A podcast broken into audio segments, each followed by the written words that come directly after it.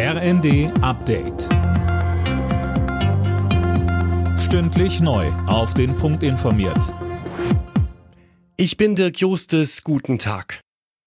Deutschlands neuer Verteidigungsminister heißt wohl Boris Pistorius. Der bisherige niedersächsische Innenminister übernimmt laut Regierungskreisen die Nachfolge von Christine Lambrecht. Fabian Hoffmann berichtet. Bis zuletzt war gerätselt worden, wer es denn nun machen soll und Pistorius hatte wohl keiner so richtig auf dem Zettel. Er ist seit 2013 Innenminister von Niedersachsen, also eine wichtige Funktion in einem großen Bundesland. Außerdem hat er bei der Bundeswehr gedient, auch kein Nachteil. Pistorius wird direkt viel zu tun bekommen. Ukraine-Krieg am Freitag das Treffen auf der Luftwaffenbasis Rammstein dazu und die Ausrüstung und Aufstellung der Bundeswehr. Lambrecht war gestern nach anhaltender Kritik und nur gut einem Jahr im Amt zurückgetreten. Die Liste der Krisen in der Welt ist lang. Beim alljährlichen Weltwirtschaftsforum in Davos in der Schweiz geht es ab heute für vier Tage unter anderem um Ukraine-Krieg, Klimawandel und weltweite Lieferkettenprobleme.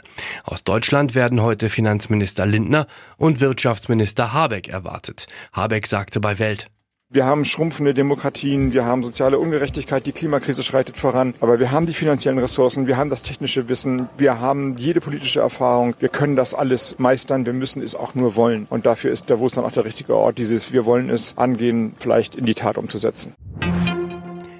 Das Tempolimit auf deutschen Autobahnen kommt nicht auf dem Rechtsweg. Das Bundesverfassungsgericht hat eine entsprechende Beschwerde abgewiesen.